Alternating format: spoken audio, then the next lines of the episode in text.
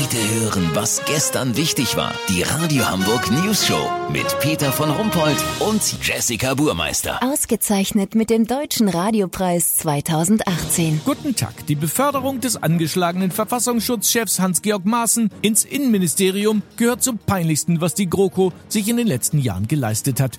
Wie sich der Dienstagnachmittag im Detail abgespielt hat, das weiß unser Reporter und politischer Beobachter Olli Hansen in Berlin. Olli, die Maaßen-Beförderung ist relativ skurril zustande gekommen, hörten wir hier. Jedenfalls für Außenstehende. Kann man das äh, so sagen? Ja, Peter, so könnte man es formulieren. Es war mal wieder ein Spieleabend der GroKo, der die Entscheidung brachte. Normalerweise spielen Seehofer, Nahles und Merkel ja Passivity, eine Abwandlung vom beliebten Gesellschaftsspiel Activity. Bei Passivity geht es darum, politische Entscheidungen durch Abwarten und Nichtstun möglichst auszusitzen. Ziel des Spiels ist es, die Parteien an den Rändern so stark wie möglich zu machen.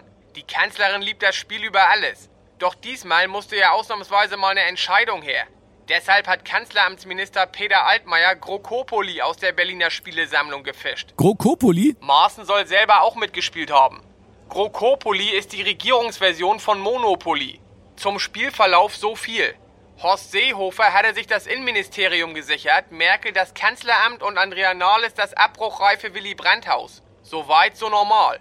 Aber dann hieß es für die zukünftige Ex-SPD-Vorsitzende plötzlich, rücken Sie vor bis zum Bundesamt für Verfassungsschutz. Jetzt war Hans-Georg Maaßen unter Druck und an der Reihe. Er musste eine Ereigniskarte ziehen. Auf dieser stand dann, was vorgestern um 18 Uhr bekannt wurde.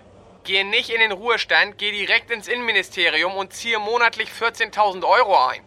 Ja, wie geil war das bitte? Alle waren happy und die Kanzlerin konnte endlich wieder zu ihrem Lieblingsspiel Passivity zurück. Peter, lass so machen, wenn Horst Seehofer nach der verlorenen Bayern-Landtagswahl UN-Generalsekretär wird und Maaßen auf den Posten des Innenministers rückt, melde ich mich noch morgen. Habt ihr das exklusiv, Ja, okay? unfassbar. Vielen Dank, Olli Hansen. Kurznachrichten mit Jessica Burmeister.